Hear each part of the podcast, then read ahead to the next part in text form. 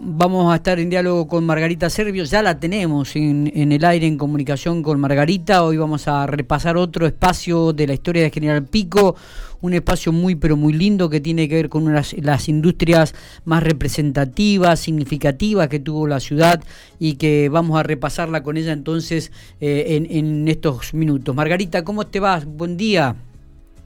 Buen día, buen día. ¿Cómo buen día la audiencia también. ¿Cómo andamos? Bien, todo bien por acá. Eh, hace frío, ¿no? Está fresca la mañana. Está fresquita la mañana. Este, ya, ya, tienen, ya, tienen la nueva oficina allí en, en 10 y 1 o, 101, Margarita? Sí, sí, sí, sí, desde marzo del año pasado que nos mudamos, pero ahora sí pasan, la van a ver que está con, totalmente pintada, con luces, está hermosa. Mm, mira vos. Ayer la miraba con la lluvia y es hermosísima. Qué lindo. Estamos re orgullosos ahí los cuatro. en realidad hicimos bastante nosotros, porque bueno, justo nos agarró en plena fase 1 cuando nos mudamos. Claro. El año pasado, así que la mayoría de las pintamos nosotros, hicimos todo, o sea, el personal de la, de la oficina. Y ayer justamente se los mostró y digo, es hermoso, está tan bonita. Bueno, eh, qué, qué lindo tema vamos a tocar hoy, Margarita, una de las industrias más representativas, queridas, significativas de la ciudad como San Peri Aglini. Sí, la verdad que, eh, bueno, su, su hijo Marcelo me prestó una carpeta que ah, su, madre. Mandamos un abrazo a Marcelo, eh, le mandamos un abrazo a Marcelo y a su familia también, eh, que lo conocemos. Discúlpame que te interrumpí, Margarita. Ah, no, problema, al contrario, una familia toda muy querida muy por querida, también. Muy querida, Así que eh, sí, y muy conocida. Eh, bueno, es, es, me presta una, una carpeta que arma su, su, madre, donde va registrando eh, todo lo, lo que ha pasado. Y te voy a leer un pedacito de lo que ella escribe en el año 99. Pone, dice, en nuestro hogar registramos momentos de la actividad del, del padre italiano Luis Sampieri quien unido a su compatriota y amigo Teresio Paglini conquistaron logros, satisfacciones y crecimiento. Dice, aquí algunos de los testimonios de la acción que compartieron con afecto y responsabilidad. Y esta parte que es la que me encanta, dice, pusieron el hombro, lucharon, vencieron obstáculos, soñaron, esperaron y también sufrieron desesperanzas, pero siempre avanzaron. Ella pone, dice, eh, qué recuerdos y la mejor herencia ya pasaron 45 años y siguen unidos. Es genial. Cuando uno comienza a leer eso, eh, se, da una idea de lo que significa eh, esa, esa industria y esa familia. Y hay una entrevista muy linda que le hace la, a un reportaje que le hace la Cámara de Comercio a, a justamente a Sampieri y él estuvo en la Segunda Guerra Mundial y uno cuando cuando lee su, su relato realmente te pone te pone la, la piel de gallina porque dice estuve dos años en un en un campo de, de concentración en Budapest alimentándome con zanahoria y agua. ¿Qué testimonio este, eh? Dice, allí viví la experiencia más masacrante de mi vida. Cuando es profeso, nos hicieron asistir a una matanza simultánea de varios estelares de judíos. Los amontonaron en una calle y luego los pisaron con tasques de guerra. Y él cuenta todo lo, lo que le tocó vivir y que después, a los 28 años, él emigra a la Argentina. Y, es muy cómico porque dice, llego en un barco de inmigrantes en el año 51. Cuando llegué a Pico, dice, tuve la sensación de que llegaba al desierto. Todo era viento y tierra. No me volví por orgullo personal. por orgullo no se volvió, pero él creyó que llegaba al desierto. Bueno, dice que traba... ¿Qué historia? ¿Qué relato? Nada, por eso te digo, toda su historia es, fabulosa. Y vos fíjate, hay una parte donde hay una, una alumna, Norma Romero, que quizás ella recuerde eso, y le hace una entrevista a, a él. Sí. Y justamente él le pregunta eh, en ese, ¿qué, qué, pasaba con la guerra? Fíjate, justamente preguntarle, preguntarle a él. Y él dice, mm, le pregunta, ¿considera que la guerra trajo adelantos técnicos?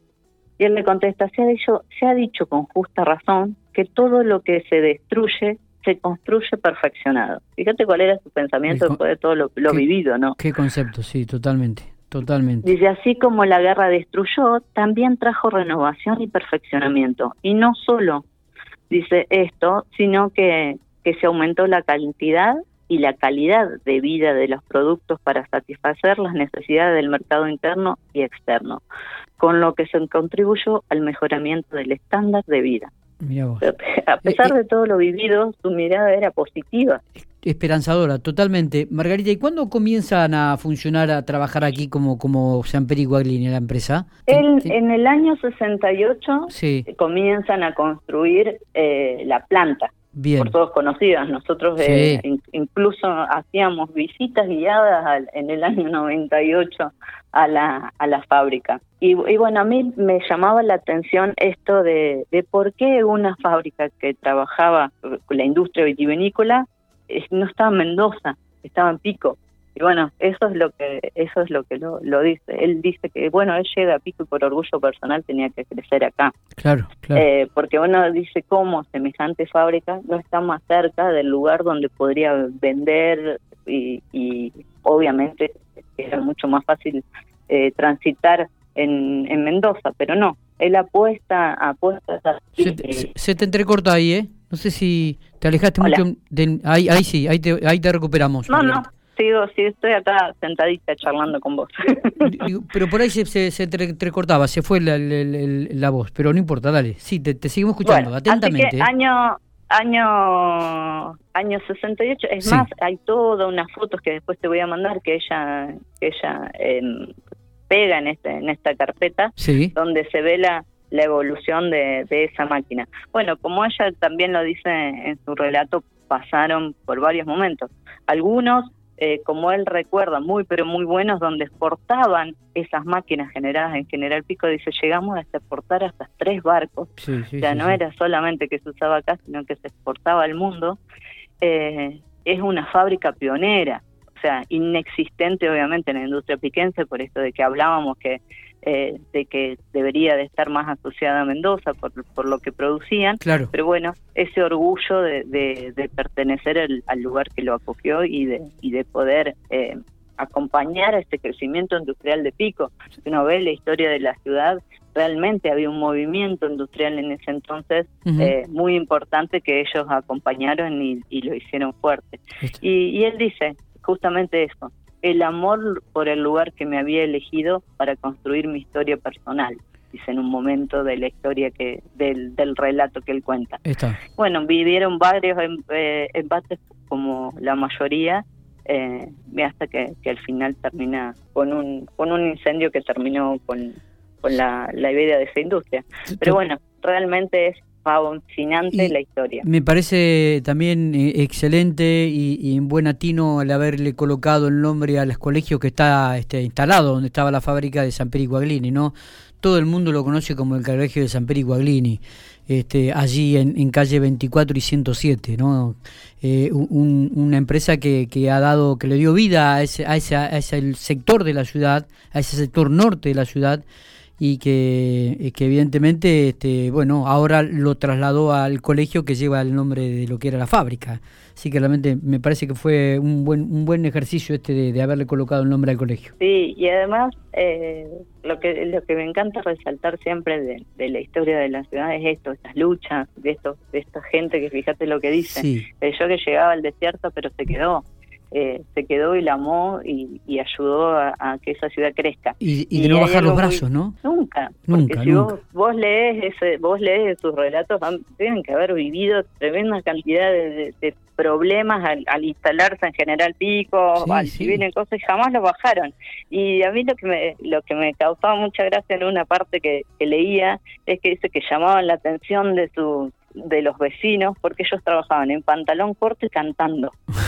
y, y fíjate eh, con todo lo vivido y siempre eh, siempre para arriba, siempre para adelante, siempre buscando el bien y el bien común también. Está, está, realmente una linda historia, eh, una linda historia donde trajiste a, aquí a la, mesa de Infopico Radio, digo, la historia de la empresa San Perico Aglini, la, la, historia de, uno de los personajes importantes que le ha dado vida a la ciudad de General Pico y que ha dejado también un poco este, el, recado a sus, este, a sus descendientes, ¿no? que los conoce, que siempre ha sido gente buena y trabajadora. Así que lindo tema el de hoy, Margarita, lindo tema el de hoy.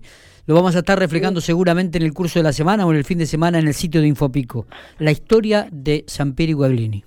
Sí, después en el escrito les pongo más de la historia. Ahora siempre intento en el oral resaltar así como lo más característico y después los datos puntuales que los puedan leer, eh, porque es más difícil. Totalmente. Yo recuerdo que en su momento, eh, no sé si estoy en lo cierto, digo, por ahí capaz si Marcelo nos está escuchando nos va a corregir o nos va a decir que es verdad. En su momento cuando estaban jugando la Liga Nacional de Básquetbol aquí, en, en tanto los equipos de Independiente como Pico Fútbol, creo que la empresa San Perico construyó los aros rebatibles eh, aquí que se instalaron en la cancha de Independiente, si no me equivoco. Realmente eh, una empresa que, que trabajó, que hacía cosas realmente novedosas e innovadoras en su momento. Eh, y, si creo que los, los aros esos rebatibles fueron instalados en, en la cancha de Sportivo Independiente, ahí en el gigante de la avenida, en Avenida San Martín entre 1 y 101. Ah, mira, eso no lo sabía. La vamos a chequear. La vamos a chequear, pero si, no me traiciona la memoria, me parece que es así la historia. Em, bueno, aquí un oyente, Alicia, nos dice, hermosa familia La Sampier, historia de inmigrantes como mis orígenes, este a través como de, hombres como mi abuelo, cambiaron mares de agua por arenales movedizos, eh, con la visión de un mundo mejor. Lindo, lindo texto de Alicia también que nos acaba de mandar. Está escuchando atentamente. Lindo, Alicia. Lindo dice, exactamente. Eh, Margarita, no sé si querés agregar algo más. Me gustó la historia de hoy. La historia de Pico es apasionante. Es, apasionante, realmente. Es, apasionante, es verdad, es verdad. Y uno que mm. comienza ¿viste, a profundizar y a conocer, y uno te escucha y va escribiendo y va leyendo lo que sale en Infopico, se, se la apasiona aún más, ¿no? Y dan aún más ganas de investigar, de leer y de escuchar. No sé si a vos te pasa lo mismo, bueno, me imagino que sí. A mí, me, a mí me fascina, no tengo punto medio. Eh, creo que, por eso, ayer justamente me preguntaban eh, de una página digital eh, que llevamos La Pampa, que nos conocían la historia del, del Cabildo, y le digo, mira, la historia de General Pico es hermosa, digo, pero no puedo ser objetivo, a mí me encanta, yo amo mi ciudad, a mí todo, claro. no, no, puedo ser objetivo, o sea, para mí es hermosa, es, fascinante. es la mejor, dijo, es la mejor. Margarita, gracias por estos minutos, como siempre, nos encontramos la semana que viene. Nos encontramos la semana que viene. Beso grande, beso a la audiencia. Gracias y por pasen más datos si tienen, porque algo algo que le falta a Pico es escribir esa historia. Y poco a poco esas familias van, falleciendo y nos quedan datos. es eh, una pena. Es verdad, Dale. es verdad. Bueno, 33 11 33, cualquier cualquier dato para agregar. Cualquier dato, información, exactamente. 10 besos, besos a la audiencia.